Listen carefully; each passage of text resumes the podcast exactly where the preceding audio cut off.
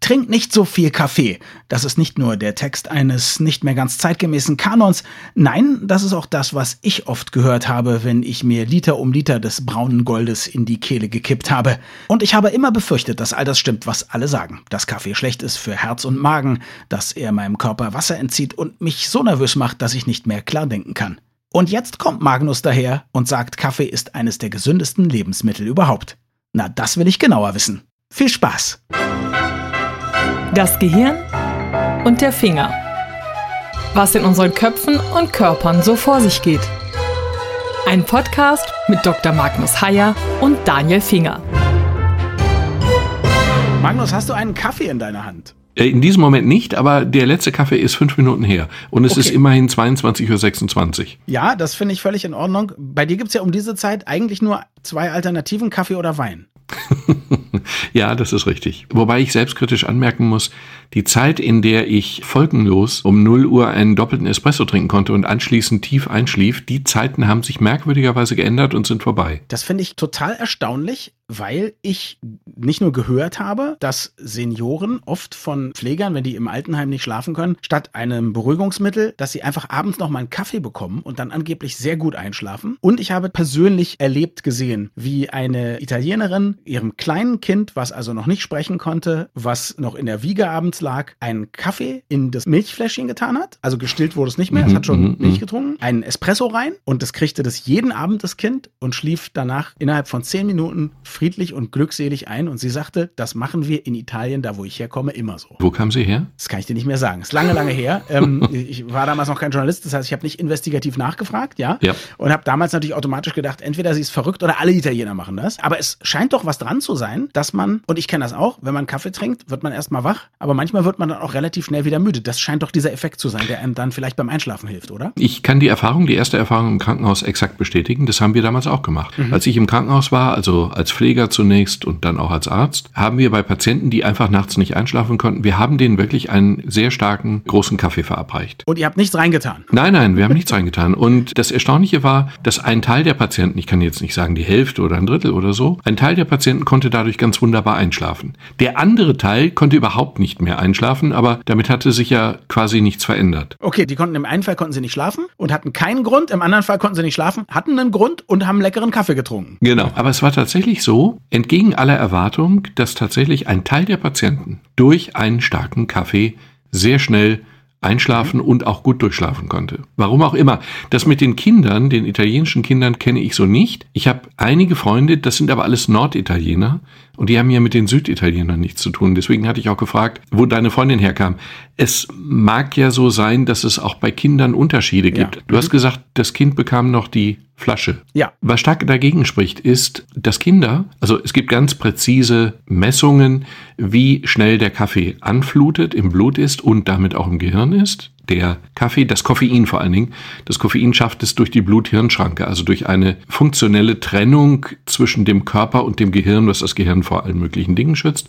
Das Koffein kommt da durch. Mhm. Und während wir ungefähr nach zweieinhalb bis viereinhalb Stunden die Hälfte des Koffeins abgebaut haben, braucht ein Neugeborenes, Neugeborenes, nicht ein Baby, aber ein Neugeborenes immerhin 80 Stunden. Und wow. das ist schon sehr lang. Und das mhm. Baby wird natürlich irgendwo dazwischen liegen, aber das spreche jetzt eigentlich gegen deine Beobachtung, die sicherlich richtig ist, aber ich kann sie nicht erklären. Also die Beobachtung ist total richtig, aber mhm. das heißt ja nicht, dass es eine Kausalität gibt. Vielleicht ist diese Familie oder von mir aus auch die ganze Region, aus der die Frau kommt, vielleicht hat man das auch nur in ihrem Dorf immer so gemacht. Vielleicht sind die alle so Superschläfer, dass die, egal was man ihnen gibt, irgendwie gut schlafen können. kann man nicht nachvollziehen. Ich finde es interessant, dass du sagst, es dauert vier bis viereinhalb Stunden, bis das Koffein dann abgebaut ist. Nein, das, Entschuldigung. Es ja. dauert zweieinhalb bis viereinhalb Stunden, halb Wertzeit. Okay, das heißt, die Hälfte des Koffeins ist dann ja noch drin. Genau. Wieso schlafen dann die alten Leute? Das ist überhaupt nicht klar. Okay. Das hängt definitiv nicht damit zusammen, wie schnell es abgebaut wird, sondern es hängt in irgendeiner Form damit zusammen, wie es wirkt. Es ist im Körper, auch bei diesen Leuten, die dann gut schlafen. Es ist auch im Gehirn, aber es macht eben einfach andere Reaktionen. Ich kann es überhaupt nicht begründen, aber die Beobachtung ist kein Einzelfall gewesen, sondern ein sehr häufiger Fall. Ich empfehle also wirklich Menschen, die nicht einschlafen können, es einfach mal damit zu probieren probieren und dann zur Not hast du halt zwei durchwachte Nächte und dann weißt du es, ob es bei dir wirkt. Aber es kann wirklich gut wirken. Also wie die Forscher sagen würden, hier ist noch weitere Forschung nötig. Man weiß es nicht genau, aber es ist, naja, möglicherweise ist es ja auch nur, damit kennst du dich sehr gut aus dem Placebo. Ich würde sagen, ein bisschen Voodoo. Ja, ganz sicher. Du hast ja auch umgekehrt den Effekt, dass ein Kaffee wach macht, frisch macht, die Konzentration steigert, was wir nachweislich dem Koffein zuschreiben können. Es gibt Wirk Zusammenhänge, die man einfach verstanden hat, die dann aber eben koffeinabhängig sind. Und diese Wirkung des Kaffees auf unsere Selbstwahrnehmung, die gibt es eben auch, wenn wir koffeinfreien Kaffee untergejubelt bekommen mhm. und wir es nicht wissen. Dann sind wir auch viel wacher und viel konzentrationsfähiger, obwohl da gar kein Koffein drin war. Es gibt ja auch Menschen, die sagen, ich werde schon von der ersten Tasse wach und dann habe ich zumindest mal gehört, dass das gar nicht stimmen kann, weil das lange noch nicht im Gehirn angekommen ist, das Koffein in ausreichenden Mengen, wenn sie diese Tasse ausgetrunken haben. Stimmt das? Jein. mir sehr unangenehm. Dieses Jein ist ja immer blöd. Du, ist immer noch besser als ich habe keine Ahnung, warum es so ist. Ja, stimmt. Und das hatte ich ja jetzt auch schon. Aber das Koffein flutet relativ schnell an die maximale Konzentration. Eben habe ich ja von der Halbwertzeit gesprochen, also ja. wie schnell es abgebaut wird. Aber die Anflutung, die maximale Konzentration im Blut und im Gehirn damit auch, die ist nach einer Viertelstunde bis zwei Stunden erreicht. 15 mhm. Minuten bis 120 Minuten. Dann ist die volle Wirkung allerspätestens da. Und das zeigt aber ja auch, wie unterschiedlich das Koffein aufgenommen wird. 15 mhm. bis 120 Minuten ist ja der Faktor 8 wenn ich mhm. mich nicht vertue. Mhm. Und so groß sind eben die Spannweiten. Wir wissen aber auch nicht warum, aber so ist es eben. Ich hoffe, dass wir das zu unseren Lebzeiten noch mitbekommen. Es gibt ja jetzt diese Bestrebungen, große Mengen an Daten, auch Patientendaten vielleicht von künstlichen Intelligenzen durchsuchen zu lassen, um dann zu gucken, ob es nicht vielleicht ja Menschen anderer Bauart gibt. Also dir hilft vielleicht was ganz anderes, tut vielleicht was ganz anderes gut bei bestimmten Krankheiten oder auch in deinem normalen Leben als mir. Und wenn wir das endlich mal rausfinden könnten, dann würden wir wahrscheinlich wegkommen von dem, beim einen ist es so, beim anderen funktioniert es gar nicht und möglicherweise genauer vorhersagen können, bei wem es eben gut funktioniert und bei wem es nicht funktioniert. Jetzt können wir das noch nicht. Genau, dann haben wir eine wirkliche personalisierte Medizin, die den Namen verdient. Mhm. Und man darf ja nicht vergessen, Kaffee bzw. Koffein ist eine psychoaktive Substanz. Es ist wie ein Medikament. Und es ist eben das Medikament, eines der ältesten oder das älteste Medikament der Menschheit. Es wird seit Ewigkeiten hier konsumiert. Mhm. Und es hat eben extrem viele Wirkungen. Und wir benutzen es zum Teil. Zum Beispiel, wenn wir Schmerzmittel verordnen, dann empfehlen wir den Patienten manchmal dazu, Kaffee zu trinken. Denn wir wissen, dass Schmerzmittel durch Kaffeekonsum erheblich besser wirken. Man kann also die Menge der Schmerzmittel reduzieren, wenn man gleichzeitig Kaffee gibt. Das ist ja nicht das Schlechteste. Okay, woran liegt das? Wahrscheinlich sagst du wieder Jein oder ich weiß es nicht genau. Liegt das daran, dass, das habe ich mal gehört, Kaffee würde einfach den Stoffwechsel ankurbeln? Zum Beispiel hat man mir geraten beim Zahnarzt, damit die Betäubung schneller abklingt, große Mengen Kaffee zu trinken, was ich dann gerne gemacht habe, durch einen Strohhalm allerdings, weil so viel Betäubung da war. Liegt das daran? Das ist die wahrscheinlichste Erklärung. Also Kaffee hat eine sehr große Wirkung auf verschiedenste physiologische Faktoren im Körper. Und nicht nur wegen des Koffeins? Das ist unterschiedlich. Also die mhm. allermeisten sind an das Koffein gebunden. Das hat man in oh. der Regel ausprobiert, eben mit koffeinhaltigen und mit koffeinfreien Kaffees.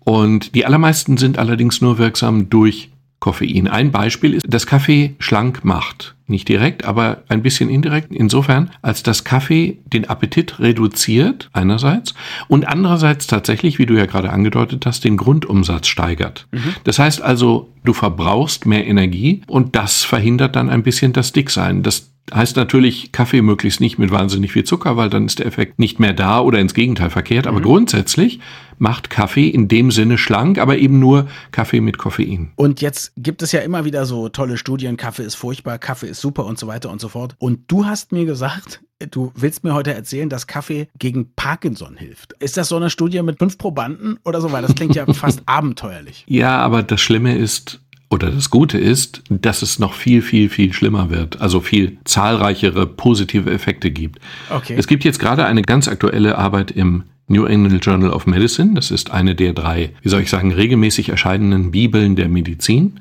Mhm. Und das ist eine Übersichtsarbeit, eine Metastudie, eine Übersichtsarbeit, die einfach die Studienlage analysiert haben und einfach zusammengetragen haben und kritisch beurteilt haben, was es an Studien gibt. Und die schiere Existenz in diesem Magazin spricht schon für eine gewisse Seriosität. Und die darin zitierten Studien sind auch in der Regel in solchen Magazinen veröffentlicht worden. Und wenn man diesen Artikel liest, fängt man direkt und unmittelbar an Kaffee zu trinken, egal ob man ihn mag oder nicht, weil es gibt, nein, es ist wirklich eine ganze Kette von Sachen, die sich dann positiv verändern. Ich bin groß geworden unter dem Eindruck, dass Kaffee schädlich ist, den Blutdruck erhöht und schlecht fürs Herz und so weiter. Ich bin groß geworden unter dem Eindruck einer Mutter, die besorgt war um ihren Gatten, also meinen Vater, und die ihm heimlich immer mehr koffeinfreien Kaffee untergejubelt hat, was aber eben auch nicht gemerkt hat. Insofern war es ja okay. Aber das war so die Zeit, wo man Angst hatte vor Kaffee. Man begann irgendwann Angst zu haben vor Zucker. Selbstverständlich hatte man furchtbare Angst vor Cholesterin. Ne? Mein Vater hat immer das Eigelb aus dem Ei entfernt und nur noch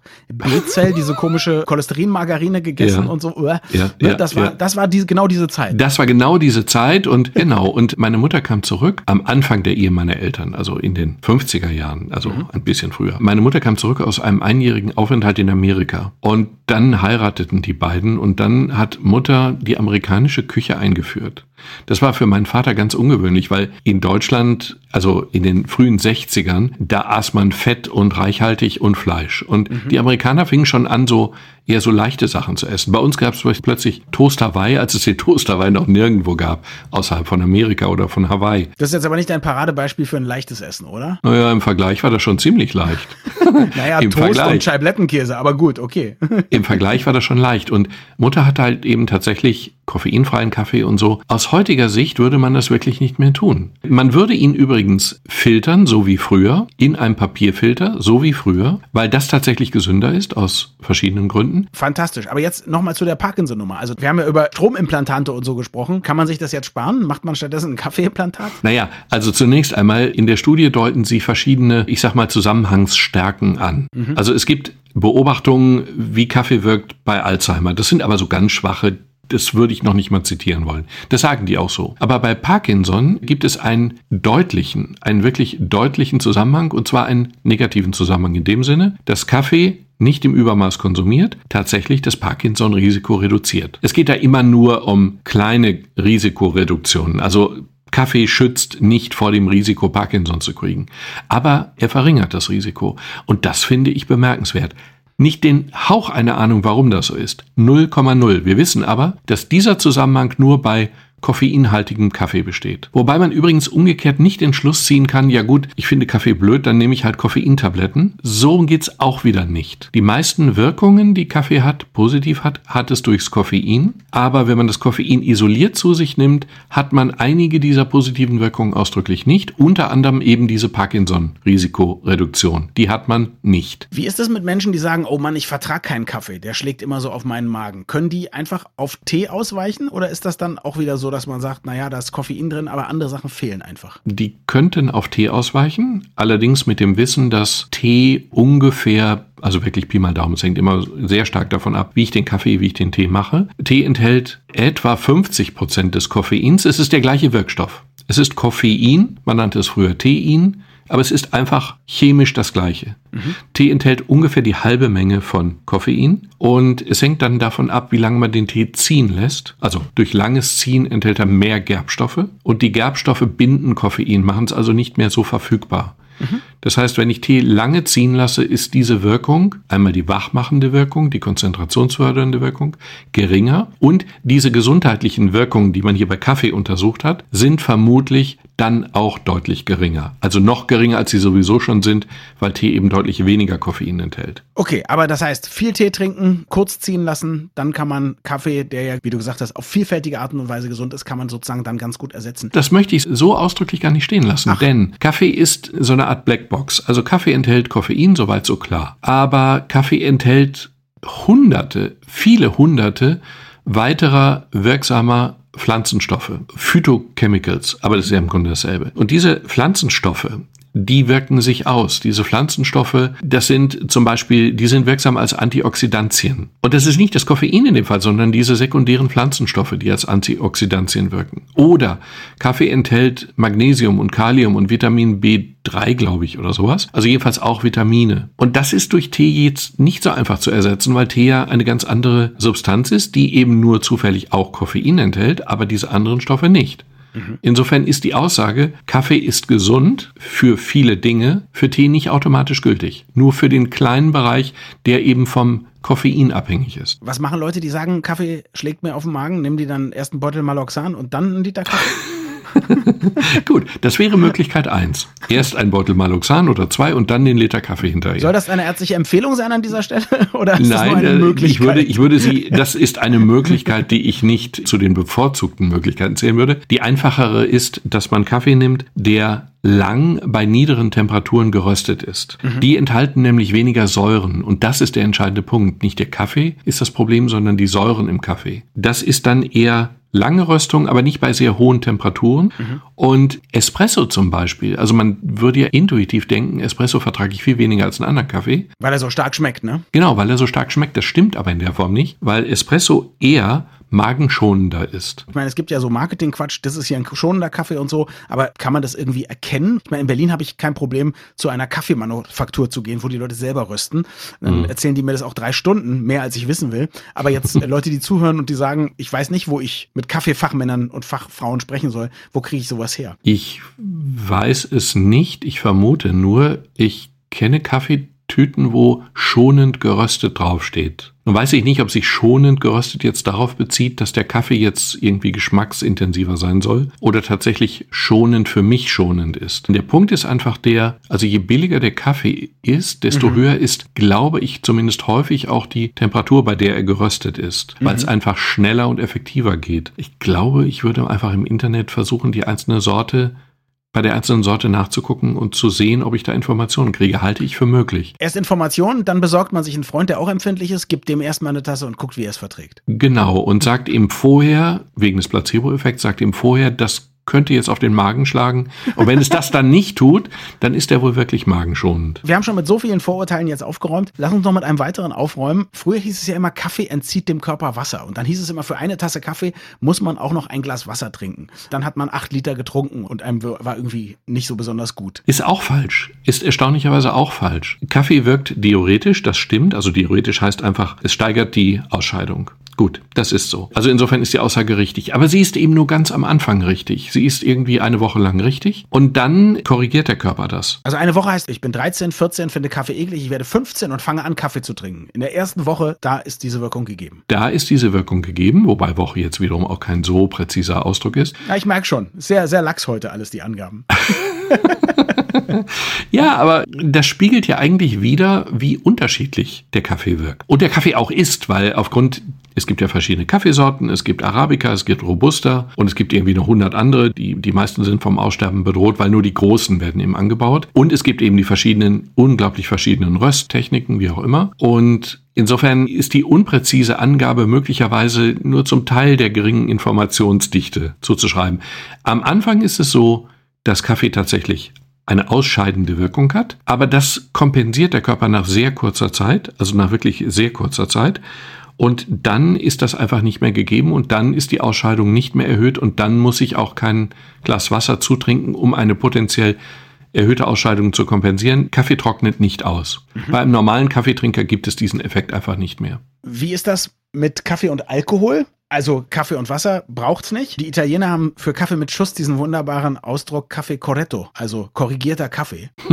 Wir Kaffeefans wissen, da gibt's eigentlich nichts zu korrigieren. Das wollte, genau so wollte ich es formulieren. Was gibt es denn da zu korrigieren? Was ist denn das für ein laienhafter Ausdruck?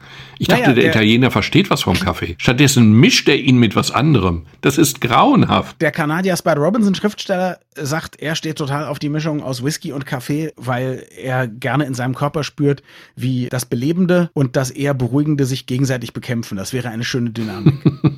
Wobei ich übrigens auf eines hinweisen darf. Genau diese Dynamik, die du beschreibst, das ist ja nicht selten. Das klassische Bild ist ja, da hat jemand in der einen Hand einen Kaffeepott, in der anderen Hand eine Zigarette und in der dritten dann noch ein Glas mit Schnaps. Und genau dieses Bild ist ja nicht ganz aus der Luft gegriffen. Also die Leute, die viel Kaffee trinken, rauchen auch überzufällig häufig oder trinken auch überzufällig häufig mehr Alkohol. Und daraus ergibt sich übrigens auch die jahrhundertelange böse Fehleinschätzung des Kaffees als gesundheitsschädlich. Man hat halt einfach in vielen Untersuchungen, Beobachtungen diese Sachen nicht voneinander getrennt und hat dann eben die negativen, die eindeutig negativen Wirkungen der Zigaretten beziehungsweise des Alkohols diesem Patientenkollektiv zugeschrieben, was eben zufällig auch noch viel Kaffee trank. Mhm. Und der Kaffee war aber nicht der Böse, sondern die anderen beiden, die aber eben überzufällig häufig gleichzeitig mit dem Alkohol auftraten. Das war jetzt kompliziert formuliert. Ich will nur sagen, wenn ein viel Kaffeetrinker viel raucht und früh stirbt, dann liegt es in der Regel nicht am Kaffee, sondern an der Zigarette. Hätte er mal mehr Kaffee getrunken oder zumindest weniger geraucht, richtig? Naja, hätte er gar nicht geraucht, hätte er fast so viel Kaffee trinken können, wie er will. Stimmt nicht ganz. Es gibt so Richtwerte, also vier große Tassen pro Tag sind unschädlich, aber Tassen heißt jetzt nicht so ganz kleine Dinger, sondern schon richtige Pötte. Naja, jetzt wird's aber ernst. Also im Moment bin ich auf Tee umgestiegen. In der Tat wegen einer kleinen Magenempfindlichkeit. Ich freue mich, wenn ich das dann mit säurearmem Kaffee machen kann. Ich habe übrigens mhm. gerade gegoogelt. Also das Stichwort heißt säurearmer Kaffee und Spezialseiten haben auch das extra als Tag und dann kriegt man 10, 20 verschiedene Sorten. Ist allerdings oft nicht Filterkaffee, sondern eher tatsächlich für Espressomaschinen. Also mhm. säurearmer Kaffee kann man einfach googeln und dann auch bestellen. Also jedenfalls, wenn ich Kaffee trinke, also im Moment mhm. trinke ich so drei bis fünf Liter Tee am Tag. Ja. Früher habe ich so auch drei bis fünf Liter Kaffee getrunken, weil es mir einfach schmeckt ich höre raus, das ist deutlich zu viel und extrem gesundheitsschädlich. Nein, du hörst raus, ist es deutlich zu viel oder es liegt deutlich über der Empfehlung dieser Wissenschaftler, okay. die diese Übersichtsarbeit gemacht haben. Es heißt aber nicht automatisch dann auch, dass es gesundheitsschädlich ist. Okay. Die üblichen Beobachtungen liegen halt in einem deutlich geringeren Bereich. Mhm. Aber nicht zwingend muss das dann eben schädlich sein. Sehr gut. Kann man von Kaffee abhängig werden? Also von Koffein ja, wahrscheinlich schon. Ich würde es jetzt nicht merken, weil ich ja auf Tee umgestiegen bin. Genau, das kann man natürlich eindeutig. Also es gibt zwei Abhängigkeiten. Es gibt einfach die Gewohnheitsabhängigkeit, die psychische Abhängigkeit. Also ich bin es einfach gewöhnt, ich trinke zwei Tassen Kaffee morgens. Die mhm. brauche ich zum Wachwerden. Wenn man mir jetzt aber plötzlich Kaffee ohne Koffein würde ich ja wahrscheinlich gar nicht merken und dann würde ich wahrscheinlich trotzdem wach. Das ist die Gewohnheit. Das zweite ist aber, wenn du plötzlich einen Koffeinentzug hast, das merkst du dann. Also ich bin natürlich koffeinabhängig. Und wenn ich jetzt einen Tag keinen Kaffee trinke, habe ich schlicht Kopfschmerzen. Nicht schlimm, aber unangenehme Kopfschmerzen. Und das habe ich vor vielen Jahren in der Klinik bei mir beobachtet und dann habe ich dann eben doppelten Espresso getrunken, um zu sehen, ob das damit zusammenhängt und dann waren die weg. Mhm. Und wie ein richtiger Wissenschaftler habe ich den Versuch wiederholt. Eine Woche später nochmal, ja, ist doch klar, nochmal 24 Stunden keinen Kaffee getrunken, wieder Kopfschmerzen gekriegt, wieder einen doppelten Espresso, wieder weg. Also insofern bin ich eindeutig koffeinabhängig. Das ist aber nicht schlimm. Mhm. Mein Körper kann damit umgehen. Interessant ist die Situation, in der viele Leute das merken, die eigentlich ein Missverständnis ist. Wenn Leute operiert werden, dann dürfen sie ja 24 Stunden vor der Operation, vor der Narkose üblicherweise keinen Kaffee oder keinen Tee trinken und dann irgendwie nach der Operation dann noch eine kurze Zeit nicht. Und dann kriegen viele Leute eben einfach Kopfschmerzen oder fühlen sich unwohl, Gliederschmerzen, wie auch immer. Und da schreiben sie dann der Narkose zu. Das stimmt einfach gar nicht.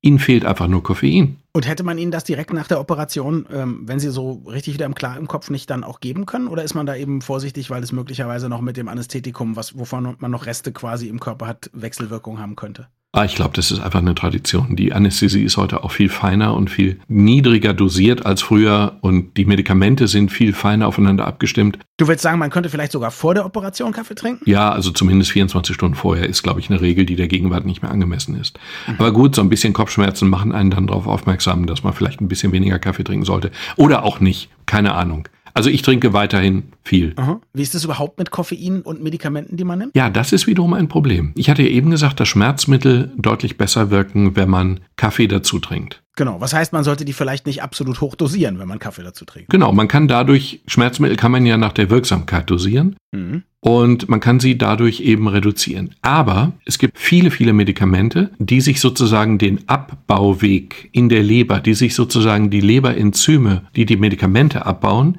mit dem Koffein teilen. Mhm. Das heißt, wenn da jetzt plötzlich viel Koffein dazukommt, dann sind die Enzyme, die abbauenden, plötzlich knapp und dann wirkt entweder das Koffein länger, das kann man bei vielen Sachen beobachten, oder die Medikamente wirken länger. Mhm. Und zwar deutlich länger. Da geht es also nicht um irgendwie 10 Prozent oder 20, sondern möglicherweise also um eine Vervielfachung der Wirksamkeitszeit. Das heißt, es ist schon nicht unwichtig, dem Arzt oder dem Apotheker zu sagen, wenn man ein bestimmtes neues Medikament bekommt, dass man ein starker Kaffeetrinker ist. Dann kann der gegebenenfalls reagieren und Medikamente möglicherweise auch geringer dosieren. Das darf nicht der Apotheker, das muss der Arzt, aber mhm. diese Zusammenhänge gibt es und zwar sehr drastisch. Und ist das allen Ärzten so bewusst und sind die auch bereit, sich mit ihren Patienten öfter zu unterhalten, um dann die optimale Menge aus Kaffee und Medikament herauszufinden? A, nein, B, nein. Schade. Ja, aber es ist schon so, man darf nachfragen und man ja. darf sehr ausdrücklich auch beim Apotheker nachfragen. Und man sollte das tun. Diesen Effekt gibt es auch in anderen Bereichen.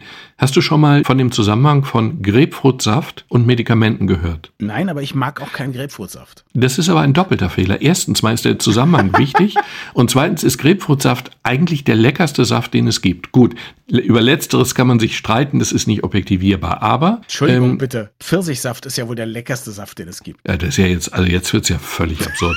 Ich muss mich selber korrigieren, das gebe ich zu. Der leckerste, der objektiv leckerste Saft, wenn man so gerade süß gestimmt ist, ist natürlich Mangosaft. Und wenn man eben säuerlich gestimmt ist, dann eben Grapefruit. Aber es gibt einen, es gibt einen zum Teil lebensbedrohlichen Zusammenhang zwischen dem oh Konsum Gott. von Grapefruitsaft und einigen Medikamenten, vor allen Dingen Medikamenten aus dem Bereich der Blutgerinnung, der Blutverdünner in Anführungsstrichen. Ja, weil die das so verstärken oder warum? Ja, genau, weil die die Wirkung massiv verstärken, massiv verstärken. Das ist eigentlich total gefährlich, dass ganz viele Leute das nicht wissen. Es sind dieselben Vorgänge wie beim Koffein, nur eben noch viel ausgeprägter. Und insofern, Grapefruitsaft greift in den Abbau einiger Medikamente ein. Das ist wirklich wichtig zu wissen. Also wir haben jetzt Kaffee so viel gelobt, ja, aber für Herz und Kreislauf kann es doch nicht gut sein, wenn das alles ankurbelt, oder? ich traue mich fast nicht mehr zu antworten auf diese berechtigte kritische Frage. Zunächst einmal ist es so, dass Kaffee natürlich den Blutdruck erhöht. Das kennen wir. Also durch das Koffein.